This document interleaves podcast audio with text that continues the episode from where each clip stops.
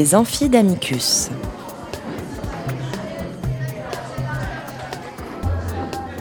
Chaque semaine, Amicus Radio invite des professeurs de droit, des chercheurs et des professionnels à venir faire cours dans leur spécialité. L'occasion pour un fin spécialiste de relever le défi de traiter en cinq épisodes d'une question juridique essentielle. Aujourd'hui, Frédéric Géa, professeur à la faculté de droit de Nancy, nous parle de droit du travail et écologie. Épisode 4 Les prémices d'un droit du travail écologique.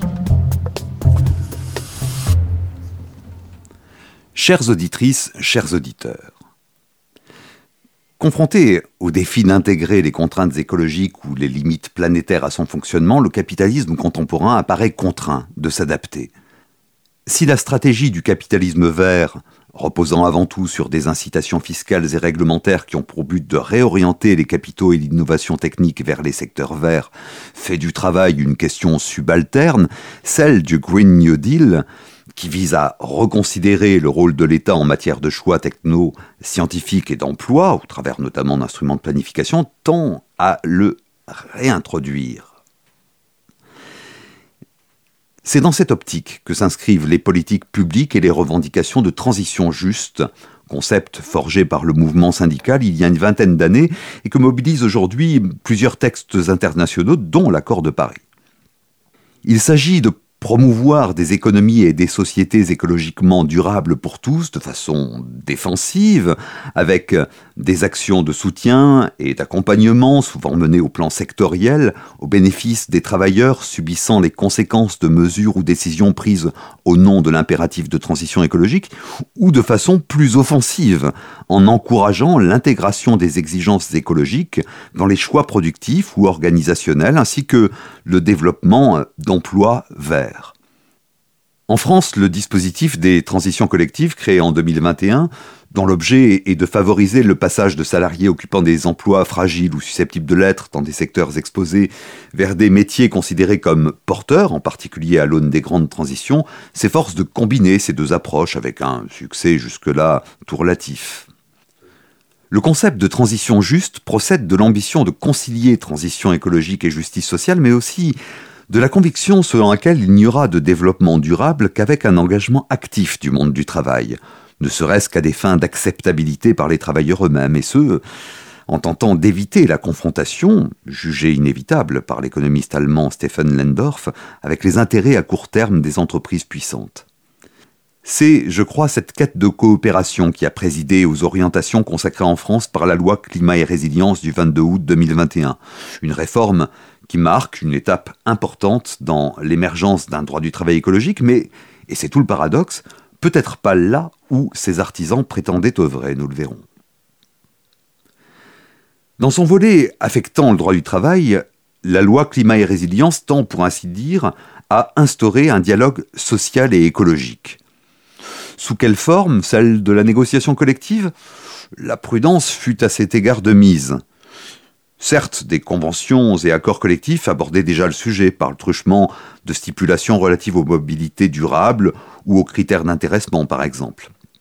Leur dynamique demeurait cependant, on le sait, limitée. C'est du reste le constat que dressaient les rédacteurs de la synthèse du rapport Agreement de novembre 2020, à propos également d'autres pays, la Grande-Bretagne, l'Italie, l'Espagne, les Pays-Bas, la Hongrie, en remarquant au passage que les systèmes normatifs relatifs au travail salarié et à l'environnement restaient déconnectés, bien qu'il n'existe aucun obstacle formel à leur intégration. Sur cet aspect, la loi déplace les lignes, mais timidement, puisqu'elle se contente, en matière de négociation, de favoriser, au niveau des branches comme des entreprises, l'anticipation des effets de la transition écologique sur les emplois et les compétences, et ce, au moyen de dispositions légales supplétives assignant aux négociations obligatoires concernées de répondre notamment, je cite, aux enjeux de la transition écologique. Si la méthode reste souple, elle n'imprime pas moins une conception où les implications de la transition en termes d'emploi et de compétences ont vocation, pour les entreprises d'une certaine taille, à être appréhendées par la négociation collective. Ce n'est cependant pas là que se situe le cœur de la réforme. L'accent fut mis sur une autre forme de dialogue social institutionnel, celui qui procède de la concertation entre l'employeur et les représentants du personnel. Et c'est ici que le changement s'est fait le plus sensible.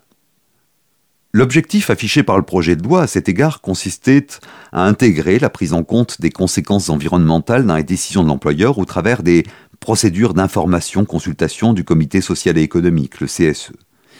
Une alternative ici se posait.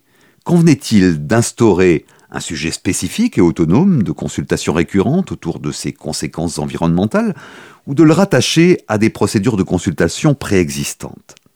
C'est la seconde option qui a été retenue afin de consacrer une démarche transversale et non une approche en silo.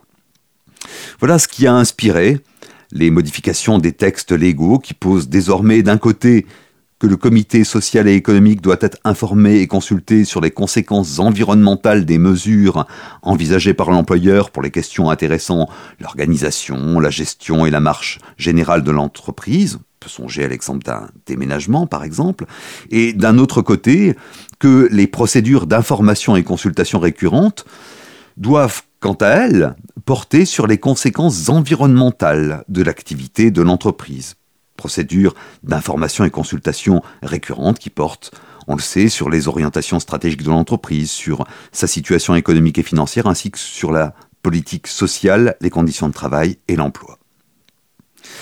Cette approche ouvre sur de nouvelles responsabilités et d'abord pour l'employeur au titre des informations qu'il est tenu de transmettre au comité, ce qui passe par l'extension du contenu impératif de la BDES, rebaptisée au passage BDESE, e, base de données économiques, sociales et environnementales.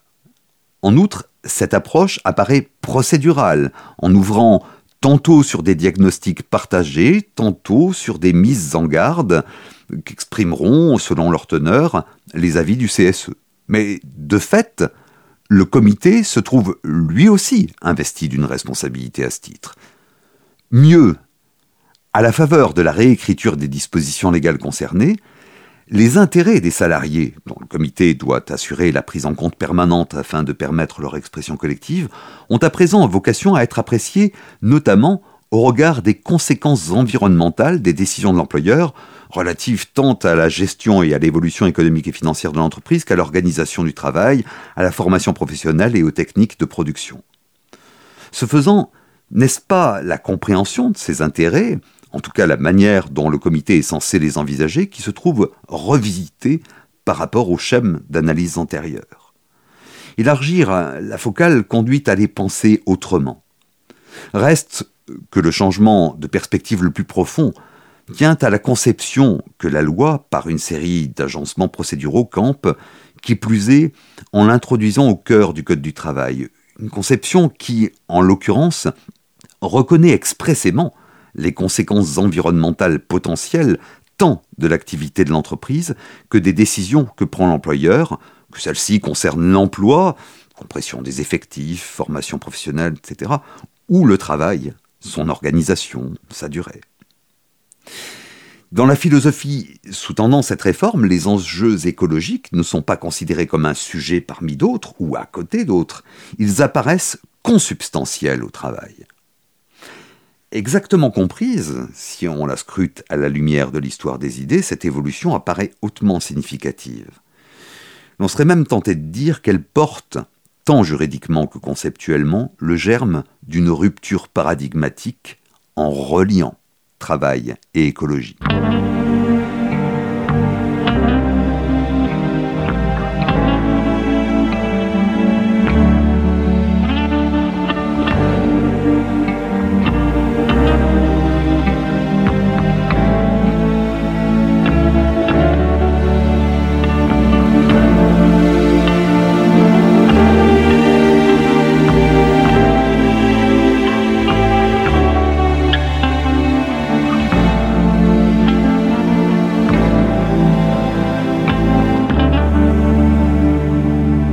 Les orientations consacrées par la loi climat et résilience ont, dès le stade de leur conception, nourri d'importantes interrogations, en particulier quant au rôle confié au comité social et économique.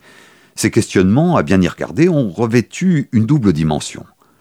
En perspective réaliste, on a pu se demander, dès lors que la réforme s'abstenait d'instituer un congé de formation spécifique en la matière, si les représentants du personnel auraient les compétences pour endosser le rôle que la loi leur confiait. Certes, un accompagnement était envisagé, mais à la faveur de la mobilisation de l'expert comptable du CSE, en ayant vu les cabinets accompagnant les comités, dans le cadre des procédures de consultation récurrentes, sans qu'il se soit agi d'introduire un nouveau cas d'assistance du CSE par un expert.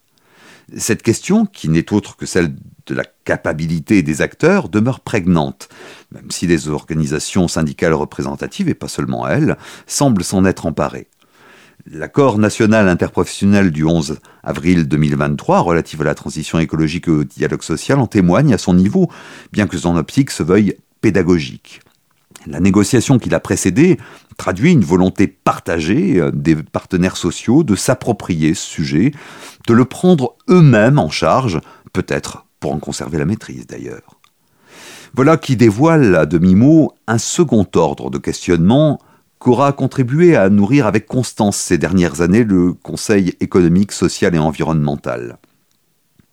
On se souvient que, dans un avis daté d'octobre 2020, le CESE avait préconisé la création d'une instance ad hoc dans les entreprises, en l'occurrence d'un comité d'environnement intégrant des salariés élus ou non, désignés par le comité social et économique, afin d'intégrer les compétences présentes parmi les travailleurs, mais aussi afin d'asseoir la politique de l'entreprise en ce domaine sur une forme de démocratie participative. Sans doute pouvait-on lui objecter euh, qu'un accord collectif majoritaire était déjà habilité à créer une commission, certes rattachée au CSE, dédiée au traitement des questions relatives à l'environnement ou à la transition écologique, ce qui a été fait ici ou là. À bien y regarder, cependant, les préconisations du Conseil économique, social et environnemental visaient non seulement à renouveler le dialogue social institutionnel, mais également à le dépasser. Se trouvait alors esquissée une voie qui, entre-temps, s'est imposée dans les débats, celle consistant, en particulier s'agissant des enjeux écologiques du travail, à penser les rapports entre le dialogue social institutionnel, mis en œuvre par l'intermédiaire des représentants des salariés, et ce dialogue professionnel dont on parle tant depuis quelques mois et qui s'appuie quant à lui directement sur les salariés. L'ANI relatif à la transition écologique y fait d'ailleurs expressément référence, comme le rapport conclusif des assises du travail, intitulé Reconsidérer le travail, lequel préconisait par ailleurs, dans le sillage de l'avis rendu par le CESE en avril 2023 sur travail et santé-environnement, de consacrer l'écoute des salariés comme principe de prévention. Ces orientations mettent à l'épreuve notre conception du dialogue social en cherchant à renouveler la démocratie au travail. Ainsi voit-on ressurgir par la bande une question que Cornelius Castoriadis soulevait déjà il y a 30 ans, celle des rapports entre écologie et démocratie. Aujourd'hui, nombre d'auteurs insistent sur la nécessité de penser ensemble ces exigences, y compris à propos du travail, comme en atteste le manifeste Travail d'Isabelle Ferreira, Julie Batilana et Dominique Méda. Ce questionnement s'invite par la force des choses dans le champ du droit du travail en bousculant, on l'aura compris, certains cadres d'analyse. Encore ne s'agit-il que de prémices. Une chose apparaît certaine. Un droit du travail écologique conduira irrémédiablement à ébranler des conceptions qu'à tort on tenait pour acquises.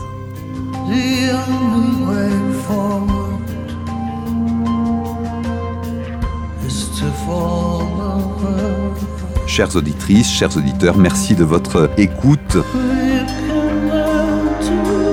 Le prochain épisode sera consacré aux perspectives du possible.